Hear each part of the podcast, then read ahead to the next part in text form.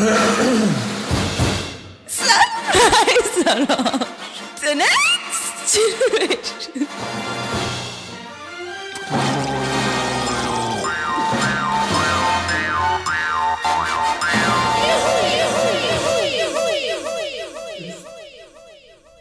Österreich ist äh, derzeit im Lockdown.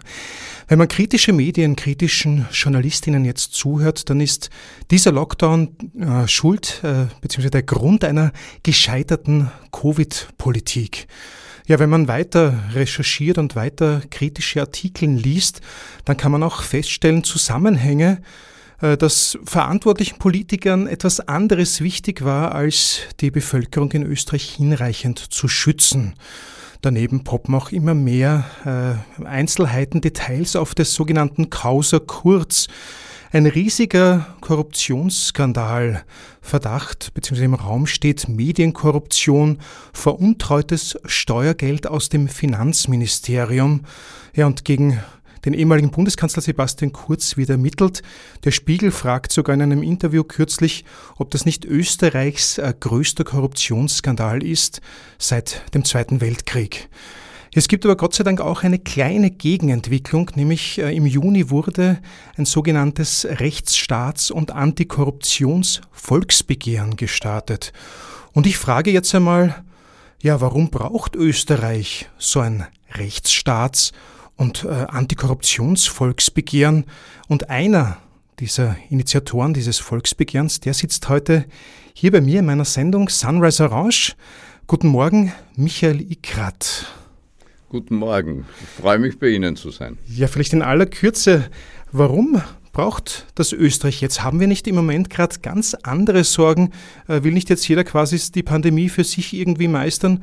Warum braucht es genau jetzt in dieser Pandemie dieses Antikorruptionsvolksbegehren in aller Kürze? Das Volksbegehren haben wir im Juni gestartet, das haben Sie schon gesagt. Äh, wir haben es im März aus zwei Anlassfällen damals äh, jetzt äh, in die Wege geleitet. Und wenn ich sage wir, ist das eine Gruppe von elf sehr hochkarätigen Juristen, und wir haben gesagt, äh, nach zwei Anlassfällen. Der eine war, als der Finanzminister trotz äh, einer Auftrag des Verfassungsgerichtshofs äh, die Unterlagen an den Untersuchungsausschuss, den parlamentarischen, nicht geliefert hat und ein beispielloser äh, Konsequenz, dass der Bundespräsident Exekution führen musste, äh, das nach sich gezogen hat. Und dann das Zweite waren diese hemmungslosen Angriffe äh, des Bundeskanzlers äh, am Anfang auf die Wirtschafts- und Korruptionsstaatsanwaltschaft äh, in dem Augenblick, äh, als die zu ermitteln begonnen haben gegen Mitglieder der sogenannten türkisen Familie. Und da haben wir gesagt, bis hierher und nicht weiter. Und das ist eine Aufgabe der Zivilgesellschaft. Dann werden wir heute in der Sendung klären, warum Österreich dieses Antikorruptionsvolksbegehren braucht. Klären gemeinsam mit Ihnen, Michael Ikrat, Sie sind eine Premiere in meiner Sendung. Sie sind der erste Vertreter einer Großpartei, äh, in dem Sinn auch der erste Vertreter der ÖVP, der hier bei mir sitzt. Sie sind ja jetzt auch noch gerade ÖVP-Mitglied, glaube ich, oder? Ich bin äh, Mitglied des Wiener Wirtschaftsbundes und damit auch äh, ÖVP-Mitglied. Das ist in der ÖVP eine etwas äh, eigenartige Konstruktion, die aus der Geschichte der Partei resultiert. Äh, die Mehrheit ist äh, Mitglied eines Bundes und damit aber automatisch auch ÖVP-Mitglied. Das ist aus der Geschichte dieser sogenannten Integrationspartei, die alle Bevölkerungs- und Berufsgruppen unter sich oder in sich versammeln wollte und daher diese bündischen Mitgliedschaften äh, konstituiert hat. Das heißt, eine dieser großen Teilorganisationen, da gibt es ja auch noch den Bauernbund, den kennen vielleicht viele Hörerinnen und Hörer auch, oder es gibt auch den Angestellten- und Arbeiterbund oder Arbeiter- und Angestelltenbund in der ÖVP. Wenn man dort Mitglied ist, ist man automatisch bei der Partei. Äh, Sie waren aber auch äh, Justizsprecher der ÖVP, Sie waren zehn Jahre im Parlament und Sie haben allerhand zu erzählen, auch aus, aus der Partei Ihnen heraus. Sie haben es miterlebt und vielleicht eben werden wir in der heutigen Sendung einerseits diese Innensicht ein bisschen kennenlernen, andererseits aber auch das, was Sie derzeit kritisieren, warum es dieses äh, Volksbegehren braucht Und drittens, wir werden auch noch Ihre Lieblingsmusik zum Aufwachen kennenlernen. Sie sind gebürtiger Oberösterreicher und Sie haben auch was aus Ihrer gebürtigen Heimat mitgebracht. Was, haben, was werden wir denn jetzt hören zum Anfang? Ähm, es sind die Adwängers. Äh, die Adwängers sind eine sehr skurrile oberösterreichische Band, die aus Ebensee kommt und äh, nachdem ich nach wie vor bekennender Oberösterreicher bin und selbst das Heimatland noch in allen Strophen singen könnte, äh, aber nicht äh, wirklich das jemandem zumuten will, habe ich lieber die Adwänger mitgebracht. Hören wir rein. Es war gestern auf die Nacht, da war's dann halber achte Jahr und nur bis um 7 bin ich selber dann geblieben. Und dann um ein 9 sagt ja jeder das seine und es wird auch gleich 10 und da dreht's mir nur ein wenig. Um 11 und um 12 ist dann auch nicht mehr viel geschehen und eine halbe Stunde später ist schon wieder was da gelegen. Es war drei Viertel eins, wenn's kein Hüs und kriegst keins und nachher Nummer 2 geht es an ein Restaurant. Es ist ja nicht vorbei, bis um Viertel über drei und hinter der Tiere war's dann fast schon wieder 4 und von 5 bis um 6 ist 6 und ich schnick aber nur bis um 7 bin ich selber dann geblieben. Es war dann halber 8 war das gestern auf Nacht dabei, um 9 sind wir einig und jeder sagt das seine und bis 10 waren's noch wenig und um 11 und um 12 und um 3 Viertel 1 und wenn's ganz willst, dann kriegst du auch keins. Und 4 bei der Tiere und bis 5, 6, 7, aber recht viel länger bin ich noch ein selber nimmer blieben. Es ist über halber 8, es ist über halber 8. Da gestern auf Nacht, da war's wirklich halber 8. Halber 8 und um 9 sind wir einig und jeder sagt das seine und um 11 und um 12 und um 3 Viertel 1 und wenn's ganz willst, dann kriegst du auch keins. Und 4 bei der Tiere und bis 5, 6, 7, aber recht viel länger bin ich noch ein selber nimmer blieben. Es ist halber halber 8, noch gestern auf Nacht, da war's wirklich halber 8. Es ist halber 8. Es ist immer halber 8. Und 1 und 2 ist 3 und das Rund ist gleich vorbei.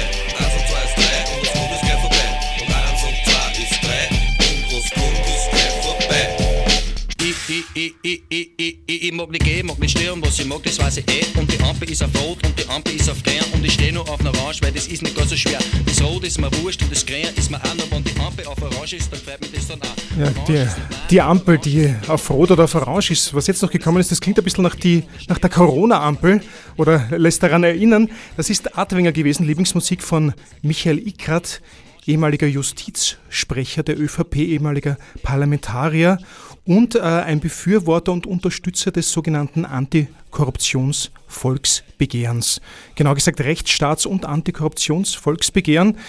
Herr Ickrat, äh, vielleicht ganz kurz, bevor wir noch mehr zum Volksbegehren sprechen, noch mehr zu Ihnen.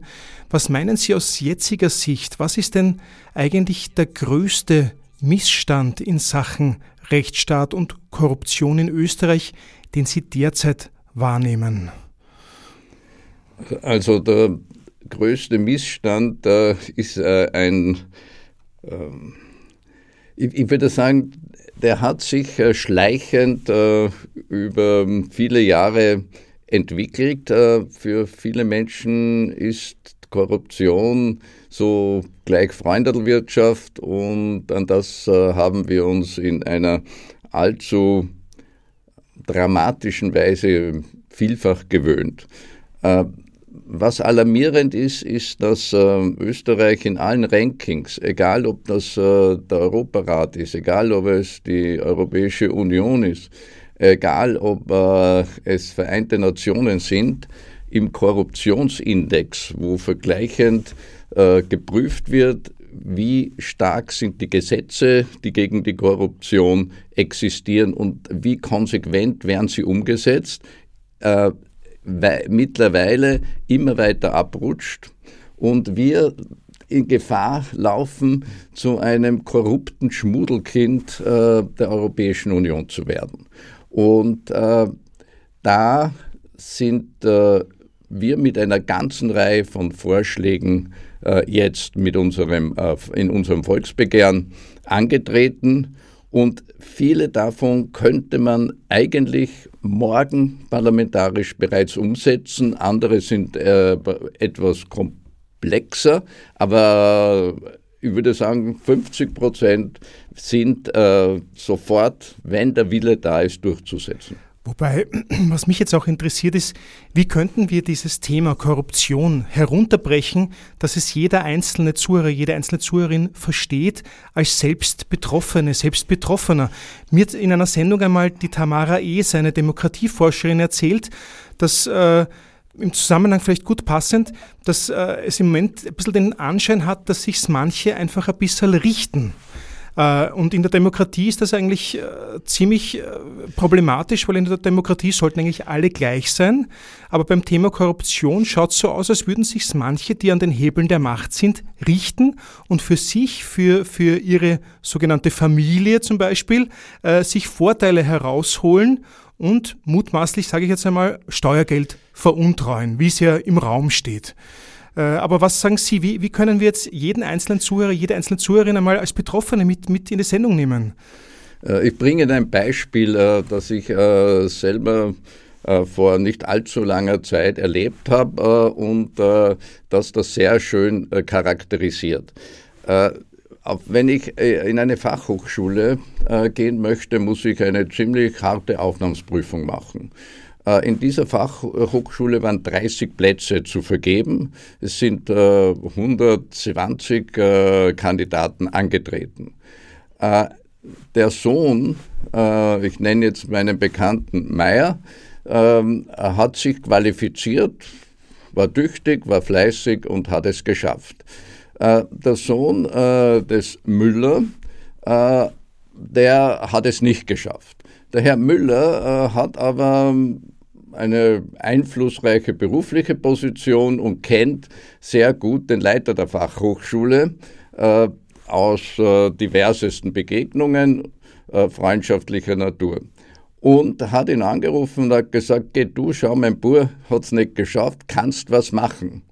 Und äh, der Leiter der Fachhochschule hat gemeint, naja, ich werde schauen. Und äh, eine Woche später war der Sohn des Herrn Müller äh, in, äh, hat einen Platz gehabt. Und weil äh, der Sohn des Herrn Mayer an 30. Stelle gereiht äh, war, ist er rausgeflogen. Das heißt also, selbst in dieser sogenannten Freundel-Beziehungswirtschaft gibt es immer Verlierer. Und es wird immer der sich durchsetzen, der mehr Einfluss hat und mehr Macht und immer derjenige, der Deschek sein, der das nicht hat. Und das ist in einer Demokratie in einer Gesellschaft, äh, die auf dem Rechtsstaat basiert, wie ein schleichendes Gift. Äh, es beginnt zu zersetzen die Moral einer Gesellschaft und in der Folge dann auch die Institutionen. Und am Ende wird die Gleichheit vor dem Gesetz nur mehr ein Hohn und eine Erinnerung sein. Und in diesem Sinne, diese Gleichheit vor dem Gesetz, die wird jetzt quasi auch eingefordert, wenn es um auch Ermittlungen geht gegen hohe und höchste Funktionsträger in unserer Regierung. Und da schauen einmal verantwortliche Politiker, PolitikerInnen, äh, was da wirklich jetzt alles geht, weil die Wirtschafts- und Korruptionsstaatsanwaltschaft eben scheut sich eben nicht davor, auch Hausdurchsuchungen zu machen. Es hat es noch nie in der Geschichte der Zweiten Republik meines Wissens gegeben, eine Hausdurchsuchung im Bundeskanzleramt. Das ist echt was Neues. Äh, lassen wir das einmal trotzdem stehen, weil Sie haben uns das jetzt wirklich äh, anschaulich gemacht. Es gibt durch diese Korruption oder Freundelwirtschaft gibt es Verlierer.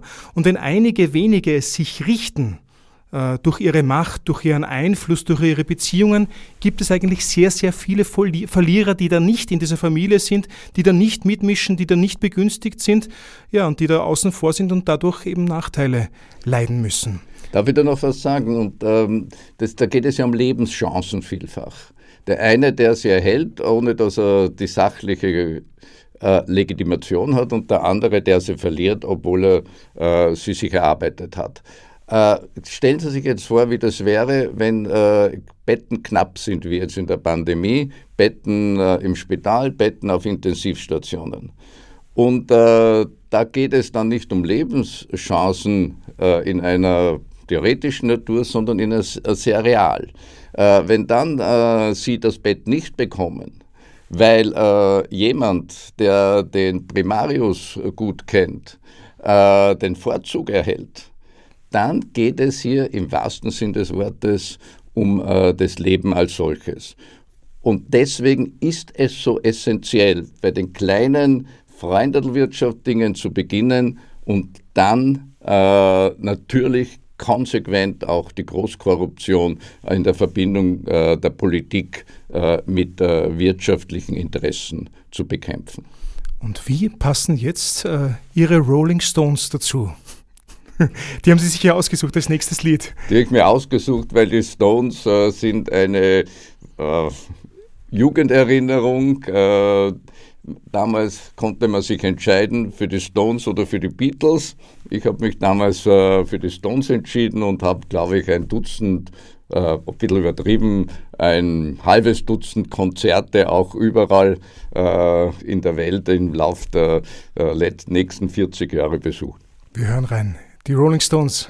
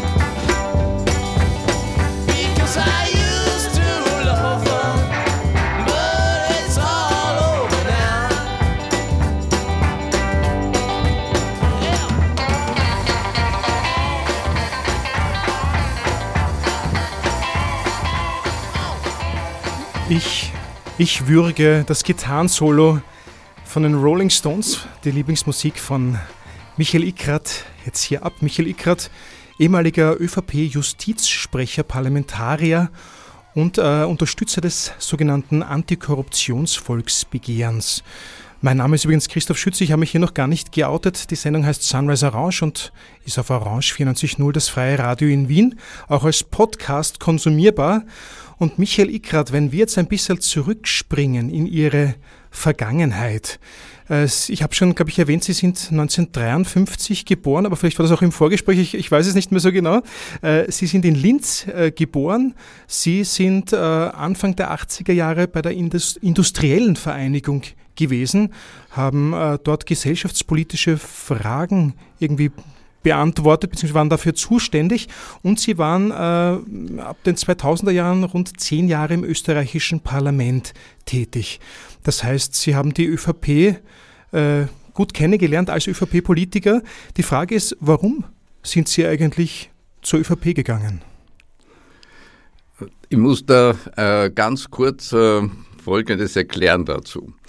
Äh, ich komme aus einem Elternhaus, wo immer sehr viel politisch diskutiert wurde, äh, ohne dass meine Eltern eine Affinität zu einer Partei hatten und auch nicht haben wollten. Aber äh, es war eine Zeit, wo ich das Glück hatte, eine sehr offene, kritische Zugang ähm, zur Politik zu gewinnen. Äh, Anlass, dass ich mich politisch engagiert habe, war eigentlich immer etwas, was mich wahnsinnig äh, gestört hat. Es äh, war in der Mittelschule äh, die Macht der Lehrer und die Ungerechtigkeiten, die ich damit verbunden empfunden habe. Und ich habe mit anderen eine Schülervertretung gegründet. Wo waren Sie denn in der Mittelschule? Äh, ich war in Linz äh, im äh, Bundesrealgymnasium. Nicht bei den Kreuzschwestern, bei den Berüchtigten? Äh, nein, äh, da sind wir ab und zu einmal vor den Toren gestanden, äh, weil dort das, ähm, die Mädels waren, um die wir dann immer wieder geworben haben. Gut, aber Sie haben eine Mittelschülervertretung gegründet, nicht wegen den Mädels aus der Kreuzschwesternschule, Nein, sondern äh, weil äh, ich mich empört habe äh, gegen äh, diese ähm, Ungerechtigkeiten, die äh, mit dieser ähm, einseitigen damals äh, Macht der Lehrer verbunden war. Da hat es ja noch kein Schulorganisationsgesetz gegeben. ich habe mich dann an der Universität weil auch politisch engagiert. Sie haben Jus studiert? Äh, ich habe Jus studiert, war auch, äh, und da habe ich, war ich wahnsinnig stolz drauf, äh, in der Fakultätsvertretung an der juridischen Fakultät. Auch bei einer Partei, also bei einer parteinahen Organisation? Äh, ja, ich war damals äh, bei der Yes Studenteninitiative, weil mir da das Europa, das war die junge europäische Studenteninitiative und ich war immer ein großer Anhänger Europas. Äh, das hat auch, und da werde ich dann drauf kommen, äh, etwas damit zu tun, dass ich dann überhaupt äh, in, äh, für die ÖVP ins Parlament kam.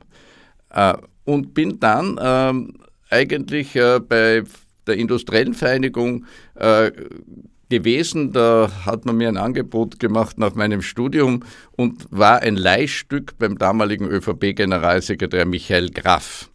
Und das war eine interessante Erfahrungszeit, eineinhalb Jahre. Und wie ich weggegangen bin, hat er mir drei Dinge mitgegeben. Das eine ist, wer nie ein Ja-Sager, die Gefahr sehe ich bei dir ohnehin nicht sehr. Zweitens, bitte, wenn du dich in der Politik engagieren willst, äh, dann lern vorher einen gescheiten Beruf, der dich wirtschaftlich unabhängig von jedem politischen Mandat macht und äh, wo du etwas lernst, eine Fachkompetenz erwirbst, die du dann äh, in das politische Feld einbringen kannst. Äh, und das äh, Dritte war, äh, dass er gemeint hat, äh, und halt mir irgendwo immer die freundschaftliche Treue, was mich auch gefreut hat. Das war die Vorgeschichte. Ins Parlament bin ich gekommen, weil ich nach wie vor immer sehr kritisch äh, äh, Dinge, die äh, die ÖVP vor allem wirtschaftlich äh, nicht äh, auf die Reihe gebracht hat, äh, betrachtet habe. Und damals war mein äh, Freund und Europa äh, Kampfgefährte Christoph Leitl Wirtschaftskammerpräsident. Mhm. Und äh, als in Knittelfeld die Regierung ähm, Schüssel I auseinandergebrochen ist. Anfang der 2000er Jahre war das. Das war im Jahr 2002. Äh, und als äh, das der Fall war, ruft mir der Christoph Leitl an und sagt, Alter, äh, jetzt kommt die Stunde der Wahrheit für dich. Du kritisierst so viel, du weißt immer alles besser, was, wir, was die ÖVP tun sollte. Na, jetzt kandidier und wenn du gewählt wirst, zeig uns, ob du es äh, besser machen kannst.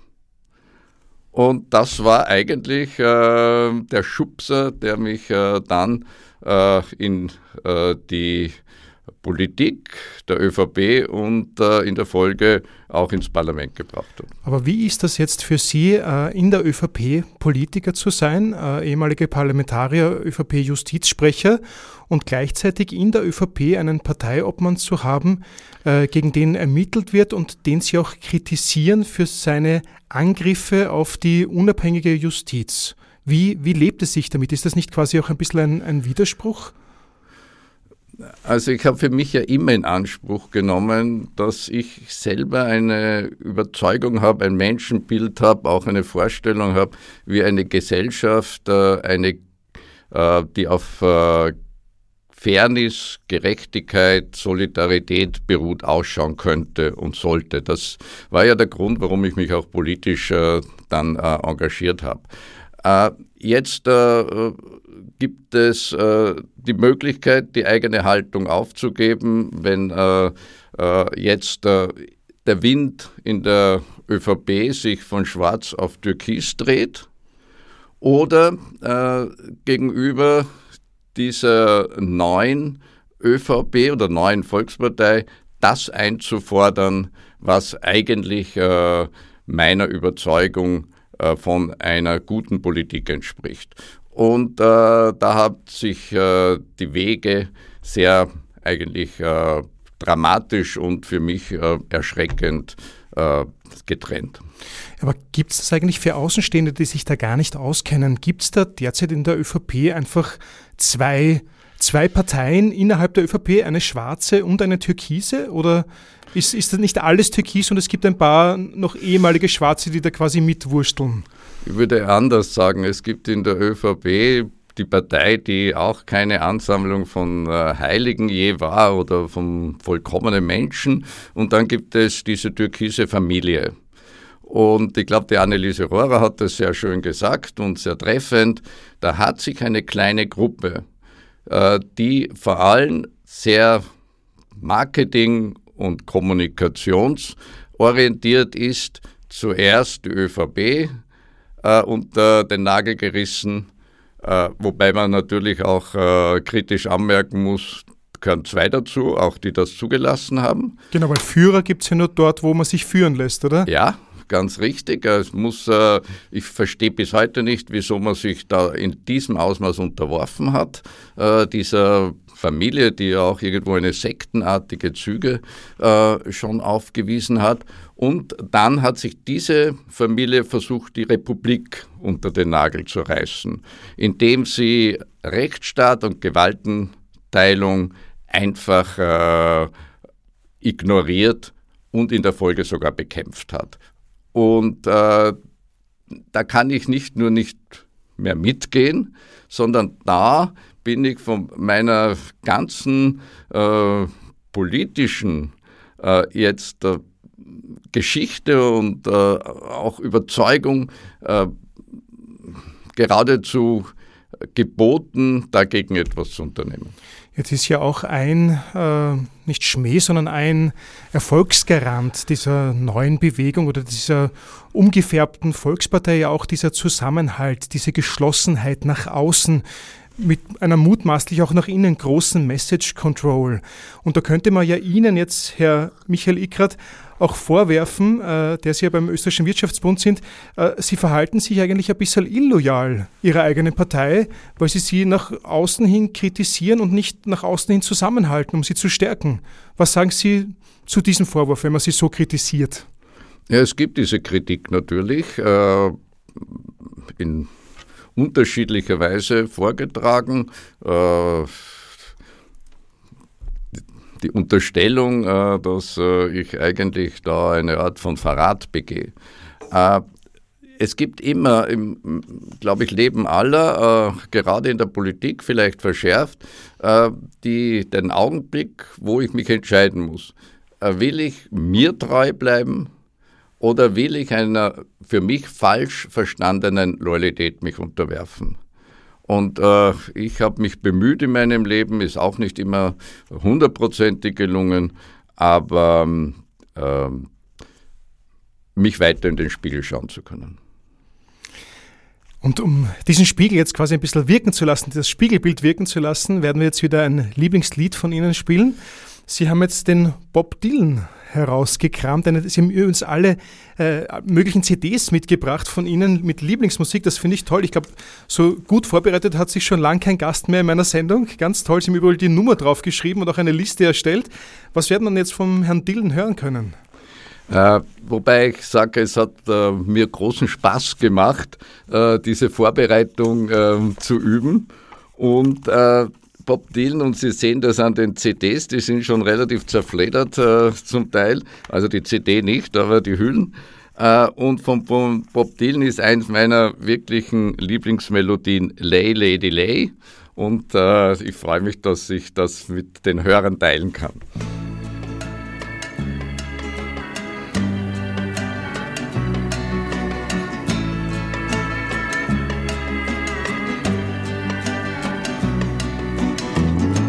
Lay, lady, lay, lay across my big brass bed.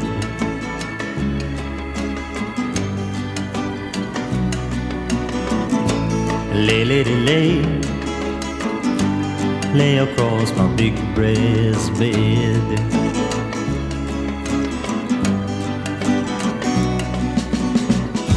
Whatever colors you have in your mind I'll show them to you, and you'll see them shine. Lay, lady, lay, lay across my big breast bed.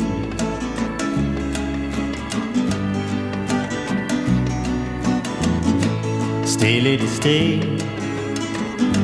stay with your man a while.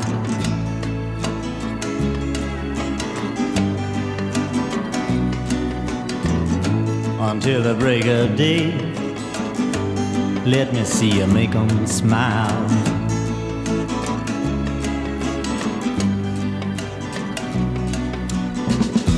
His clothes are dirty, but his his hands are clean. And you're the best thing that he's ever seen. Stay, lady, stay. Stay with your man a while.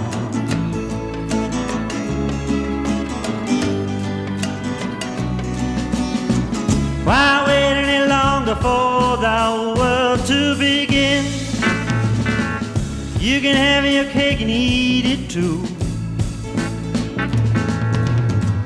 Why wait any longer for the one you love when he's standing in front of you? Lay, lay, lay, lay,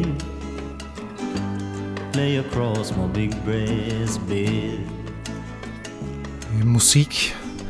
Musik, bei der man sich vielleicht am liebsten noch im Bett ein bisschen regelt, aber nicht so hier in der Sendung Sunrise Orange. Hier mit der Frage, warum braucht Österreich ein Antikorruptionsvolksbegehren? Ja, live zu Gast ist Michael Ickrat, ehemaliger Parlamentarier und ÖVP-Justizsprecher. Und gerade in dieser Funktion möchte ich Sie jetzt auch ansprechen. Äh, Sebastian Kurz betreibt ja, das schreiben viele Journalisten, JournalistInnen, äh, eine sogenannte Litigations-PR oder Litigation-PR. Das heißt eine ermittlungsbegleitende Öffentlichkeitsarbeit, wo einerseits ein bisschen positive Stimmung für ihn gemacht werden soll, aber andererseits nehme ich auch wahr, dass die äh, ja, ermittelnden Behörden ein bisschen diffamiert oder diskreditiert werden sollen durch diese Öffentlichkeitsarbeit. Zumindest legt es den Anschein nahe. Es gilt natürlich die Unschuldsvermutung. Äh, jetzt haben Sie als ÖVP-Justizsprecher die Justiz auch sehr hautnah miterlebt. Äh, wie sind denn da Ihre Wahrnehmungen zu diesen ganzen Vorwürfen, die da von Kurz und Co. kommen? Ich möchte jetzt die gar nicht wiederholen, aber so irgendwie, dass es da eine parteipolitische Motivation gäbe in der Justiz oder dass es da eine Vorverurteilung gibt. Was, was sagen Sie eigentlich dazu, zu diesen ganzen Vorwürfen? Ich habe eine völlig konträre Wahrnehmung äh, zu den Behauptungen äh, des äh, ehemaligen Bundeskanzlers und äh, einiger anderer. Äh, die Wirtschafts- und Korruptionsstaatsanwaltschaft, und um die geht es ja, das ist eine Staatsanwaltschaft, die geschaffen wurde, um effektiv und äh, konsequent äh, Fälle von Wirtschaftskriminalität und Korruption ähm, ohne Ansehen der Person äh, jetzt äh, zu ermitteln, wenn entsprechende Verdachtsfälle da sind.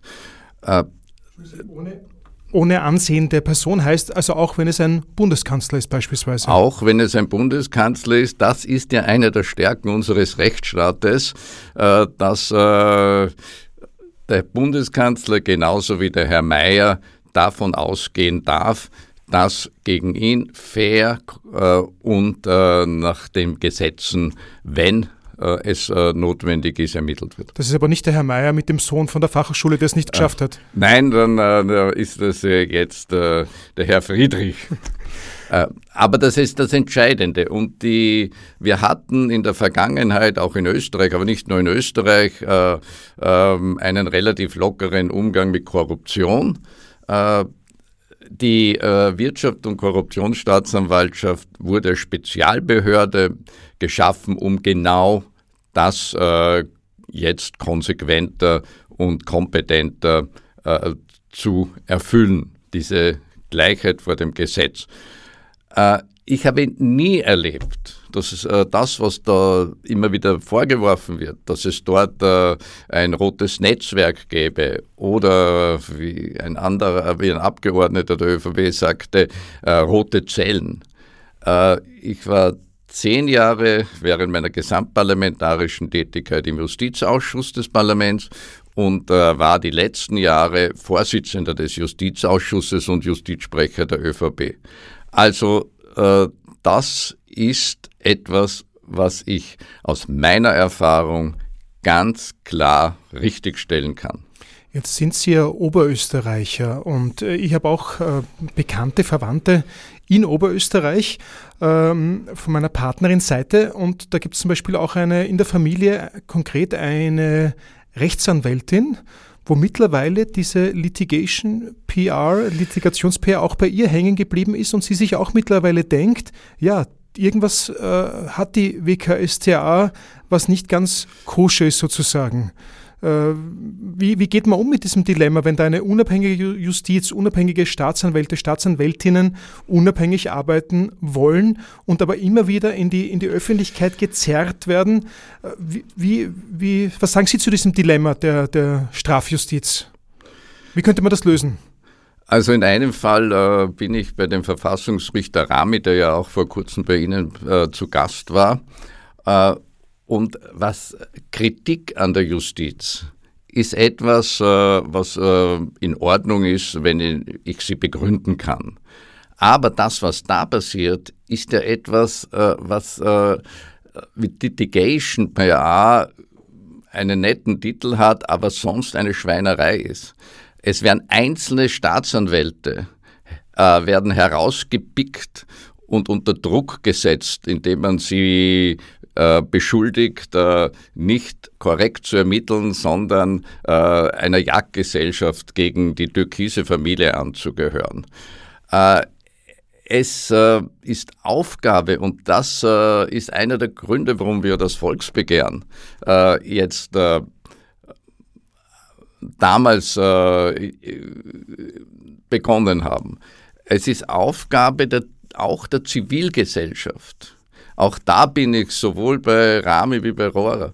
Aufgabe der Zivilgesellschaft, wenn eine Regierung mit unlauteren Mitteln, mit äh, zum Teil sogar unter Verdacht krimineller Mittel einzusetzen, jetzt Ermittlungen verhindern will, dann zu sagen, nein, wir verteidigen den Rechtsstaat und wir verteidigen auch die Justiz und ihre Ermittlungsarbeit äh, selbst wenn sie gegen hochrangigste Mitglieder äh, der äh, Politik und der Regierung unternommen wird. Aber das, was Sie wahrnehmen äh, von Seiten der äh, türkisen äh, Mitglieder, die sowas machen, mutmaßlich zum Beispiel eben auch Andreas Hanger, der auch in Pressekonferenzen eben da sehr starke Worte findet gegen die Justiz.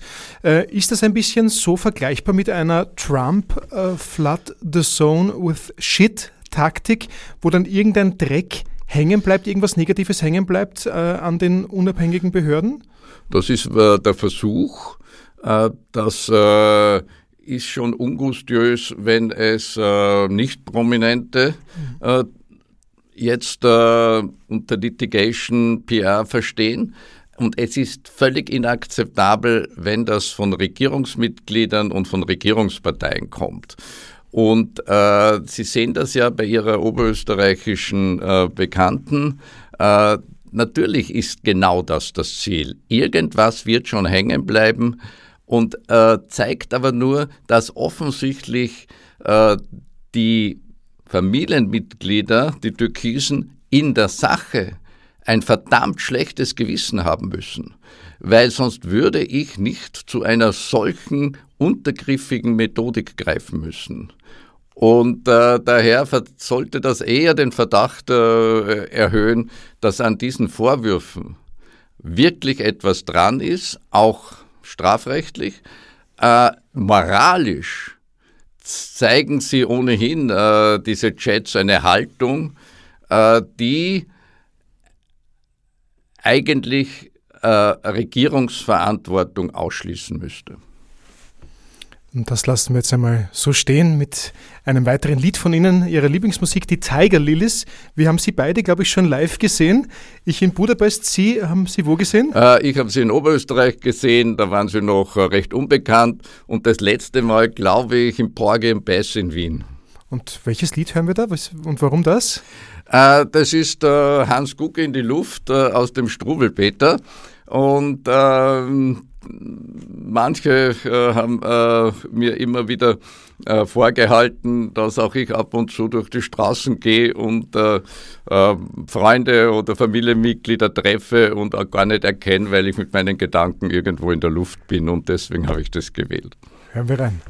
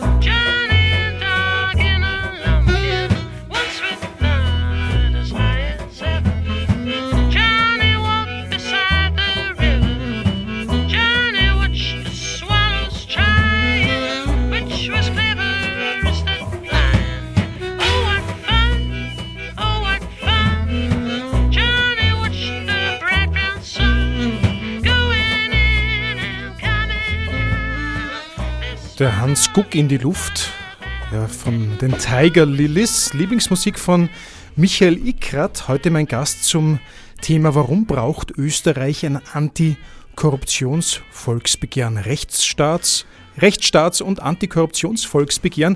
Aber ich habe nicht äh, jede Sendung oder jeden Tag einen äh, ÖVP-Lehrer sozusagen bei mir in der Sendung sitzen, freue ich mich, dass Sie zu mir gekommen sind und mir vielleicht auch eine Frage beantworten können, nämlich eine Strategiefrage. Äh, wären Sie selbst Sebastian Kurz, was meinen Sie, was, was wäre dann möglich oder was wäre aus Ihrer Sicht zu tun, um aus diesem Ganzen jetzt rauszukommen, aus dieser ganzen Causa, aus dieser ganzen Causa Kurz? Also was die strafrechtliche Seite betrifft, würde ich mich verlassen darauf, äh, dass äh, ich äh, eben behandelt werde von der Justiz wie jeder andere. Und was die Staatsanwaltschaft, in dem Fall die WKSDA, ja tut, ist ja nicht nur Belastendes zu suchen, sondern die Staatsanwaltschaft hat ja auch die Verpflichtung, Entlastetes genauso zu be bewerten und am Ende dann äh, zu beurteilen, äh, ob äh, eine Anklage überhaupt äh, erhoben wird oder das Verfahren nicht ohnehin einzustellen ist. Also da würde ich äh, an der Stelle von Sebastian Kurz vertrauen, äh, dass diese Staatsanwaltschaft, und das ist meine Überzeugung, ihre Aufgabe korrekt erfüllt. Und dazu ist ja Sebastian Kurz auch letzte Woche vom Parlament äh, sozusagen ausgeliefert worden, äh, damit die äh, Staatsanwaltschaft weiter gegen ihn ermitteln darf, damit er nicht parlamentarisch immun ist. Es gibt aber noch eine zweite Frage anschließend, nämlich äh, ich orte ein bisschen ein leichtes Dilemma der Volkspartei. Zumindest habe ich das von einem Insider gehört, nämlich es gibt äh, keinen Nachfolger für Sebastian Kurz. Das ist das eine Problem. Und das andere ist, man habe auch ein bisschen Angst möglicherweise vor einer Abspaltung der ÖVP, äh, der türkisen ÖVP, wenn man ihn fallen ließe. Was äh, sagen Sie ja, dazu und zur, zur Strategie der ÖVP aus Ihrer Sicht? Was wäre jetzt da nötig? Ich sage immer, das Todgefürcht ist auch gestorben. Und äh, also äh, ich kann mir nicht vorstellen, dass jemand, der, und jetzt lasse ich die strafrechtliche Dimension weg, Politik, und das versuchen wir auch in unserem Volksbegehren an die erste Stelle zu setzen, äh, hat auch und vor allem mit Anstand, mit Integrität und mit einem verantwortungsbewussten Umgang mit einem öffentlichen Amt essentiell zu tun, ist die Voraussetzung eigentlich für alles Weitere. Und da ist Sebastian Kurz, aber auch ein Teil der äh, türkisen Familie so diskreditiert, dass eine ÖVP nicht gut beraten wäre, aus meiner tiefen Überzeugung, noch einmal äh, mit einem solchen Spitzenkandidaten in die Wahl zu gehen. Und äh, eines äh, lassen Sie mich sagen, es findet sich immer jemand, wenn ich entschlossen bin, einen äh, neuen äh, Spitzenkandidaten und Kandidaten für das Bundeskanzleramt zu suchen, der anständig und integer ist und nicht beschädigt ist und auch wieder das richtige Verständnis für Verantwortung für das Gemeinwohl an den Tag legt und nicht nur ähm, für die eigenen Machtbedürfnisse. Das heißt, aus Ihrer Sicht muss die ÖVP Sebastian Kurz einfach fallen lassen für die nächste Nationalratswahl und durch einen neuen Kandidaten, neue Kandidatin ersetzen. Äh, das ist meine Überzeugung, äh, dass äh, jetzt Sebastian Kurz gut beraten wäre, wenn er von seiner Seite aus, also jenseits der strafrechtlichen Verantwortung, aber äh, diese Verantwortung sieht, auch sein Pandemie-Management ist ja nicht eines, äh, das ihn jetzt äh, als eine vielleicht moralisch etwas äh, fragwürdigen, aber sonst effektiven und äh, professionellen äh, Regierungsmanager ausweist. Also er selber äh, zu dieser Einsicht gelangt und äh, einfach nicht zur Seite äh, nur äh, jetzt tritt, sondern zurücktritt und den Weg freigibt. Die letzte kleine Frage bitte ich Sie auch um eine kurze Antwort. Wer wäre denn eigentlich aus jetziger Sicht in der ÖVP stark genug, mächtig genug, um ja, sich von Sebastian Kurz zu lösen und die ÖVP in eine neue Richtung zu führen? Ja, es, das ist jetzt, äh, ich will jetzt mich nicht in eine formale Antwort flüchten, aber äh, entscheidend äh, sind die Landesparteiobleute äh, und äh, die, äh, der Parteivorstand. Und das ist ihre ursächliche Aufgabe, so wie für einen Aufsichtsrat es die Aufgabe ist, einen CEO zu suchen und zu finden, der passt und der seiner Aufgabe gewachsen ist, äh, sowohl fachlich äh, wie von seiner Persönlichkeit. Dann würde ich sagen, spielen wir noch Ihr letztes oder vorletztes Lied und fragen wir dann nachher noch einmal nach, warum also braucht jetzt Österreich dieses Antikorruptionsvolksbegehren? Was können wir mit dem erreichen? Sie haben sich den Reinhard May ausgesucht. Warum den? Äh, weil der Reinhard May mich äh, seit Kindheitstagen begleitet. Das war ein Lieblingssänger äh, des Fatis und ich habe ihn auch immer gemocht und mag ihn bis heute. Und weil dieses Lied einfach äh, in die Situation und unser Gespräch gut passt.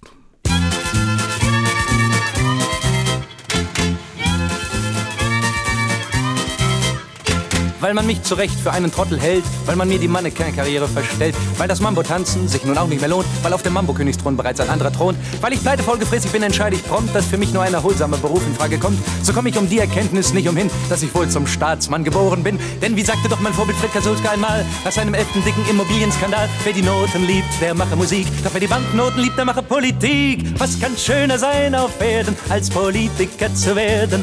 Vom Überfluss der Diäten platzen dir die Taschen aus den Nähten. Nähten. Du kannst dir auf leisen Sohlen dein Schäfchen ins Trockene holen. Prost, es lebe die Partei, frisch und fromm und steuerfrei.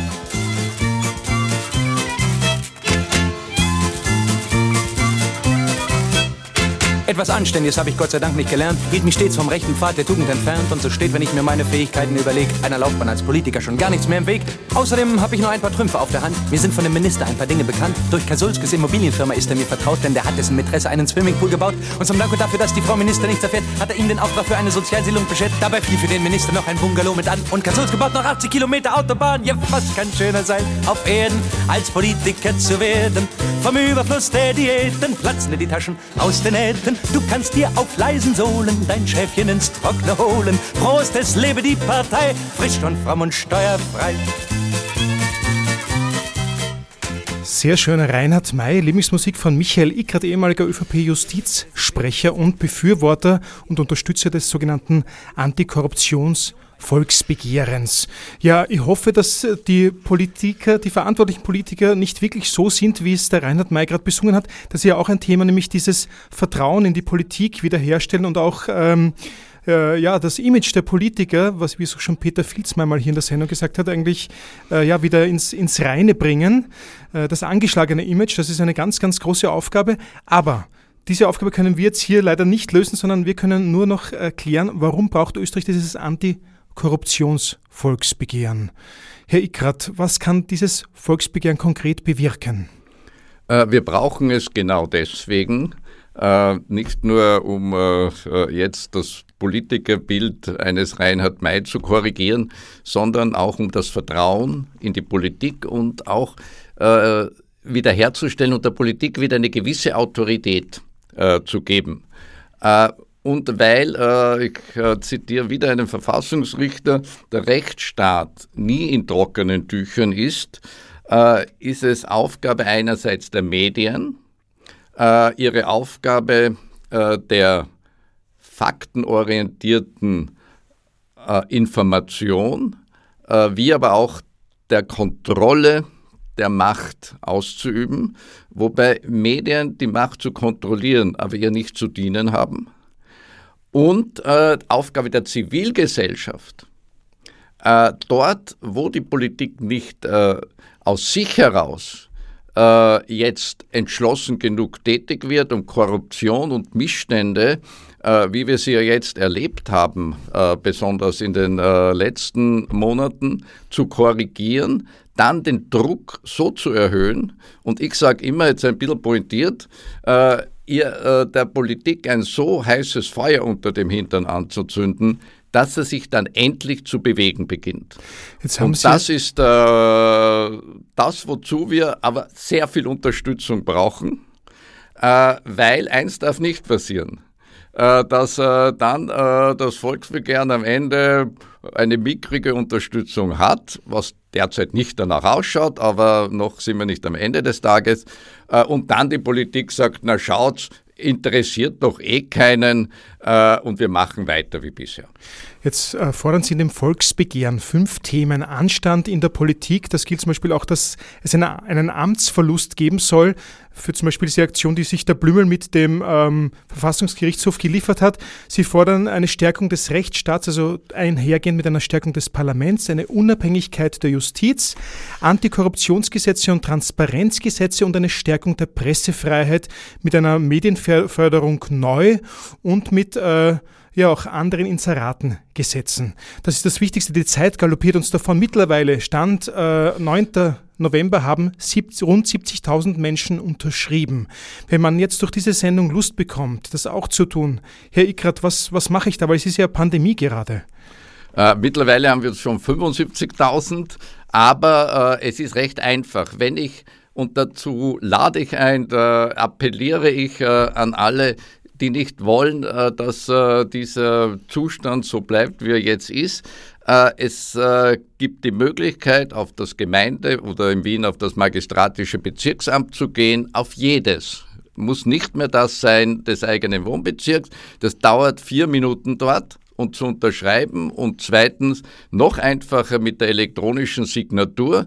Da braucht man nur auf unsere Website gehen, ähm, antikorruptionsbegehren.at und von dort springt man auf das Innenministerium und seine Website und kann innerhalb von zwei Minuten die Unterschrift leisten. Also es gibt kein Argument, dass es zu mühsam sei und es gibt alle Argumente dafür, es zu tun. Und wenn äh, genug Menschen unterschreiben, dann muss es auch im Parlament besprochen werden. Stimmt das? Ja, wir sind jetzt noch in der Einleitungsphase und äh, werden am 9. Dezember, da ist der internationale Tag gegen Korruption, äh, die Einleitungsphase beenden, den Antrag auf Eintragung stellen. Dann wird uns im Frühling äh, eine Eintragungswoche vom Innenministerium zugewiesen und äh, da bin ich sicher, dass wir über die 100.000 äh, Unterschriften kommen und eine parlamentarische Behandlung notwendig wird. Aber was wir brauchen, ist auch den Druck, wenn man will, den außerparlamentarischen Druck, damit im Parlament etwas weitergeht, weil eine Reihe von Gesetzen, wie gesagt, könnten morgen bereits äh, auf die Reise gebracht werden. Michael Ickrat, Unterstützer des Antikorruptionsvolksbegehrens. Ich sage herzlichen Dank fürs Hiersein. Alles Gute. Wir schließen mit Ihrem letzten Lied, Santana, Europa. Warum? Äh, weil äh, ich ein überzeugter Europäer bin, bin überzeugter Humanist und Europäer und das meine Europahymne immer war. Ich habe Santana äh, ungemein geschätzt und äh, es war nicht die Beethovens Neunte, sondern dieses Europa von Santana, das mich immer beflügelt hat. Danke fürs Hiersein und alles Gute für Ihre Arbeit gegen die Korruption. Danke sehr äh, und danke für Ihre Unterstützung durch die Sendung heute. Gerne.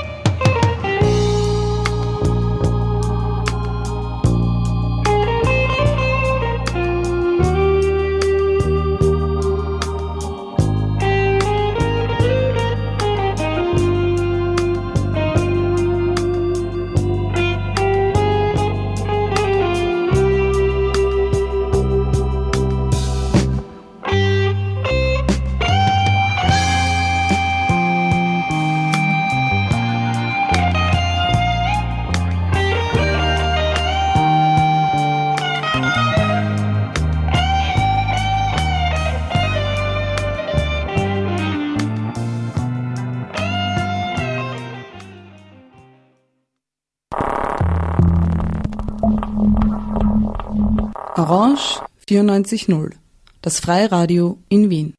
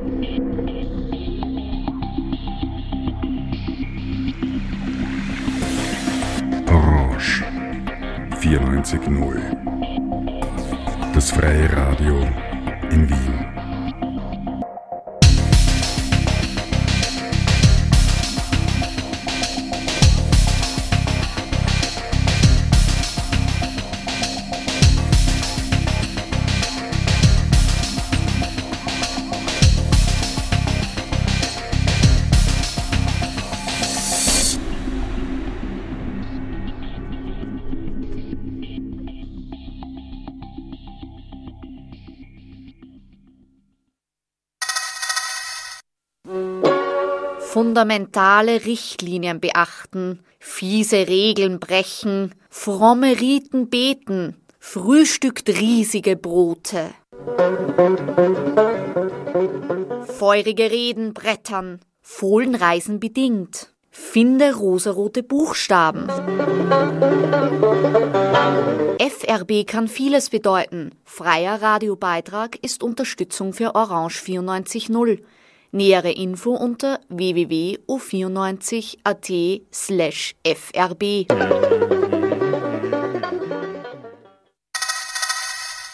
Neun Uhr. Radio Africa International. Elf Uhr. Minden szerdán délelőtt 11 órától Bécsi Magyarok, egy órás zenés magazinműsor magyarul. Orange Rádió FM 94.0 12 Uhr. Monikas musikalische Reise.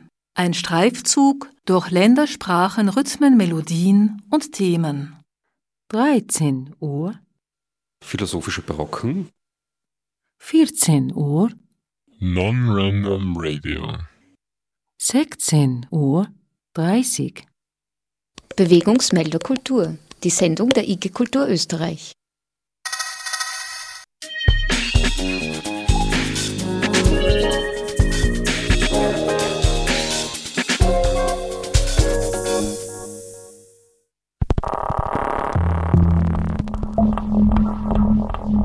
Orange 94.0, das Freiradio in Wien.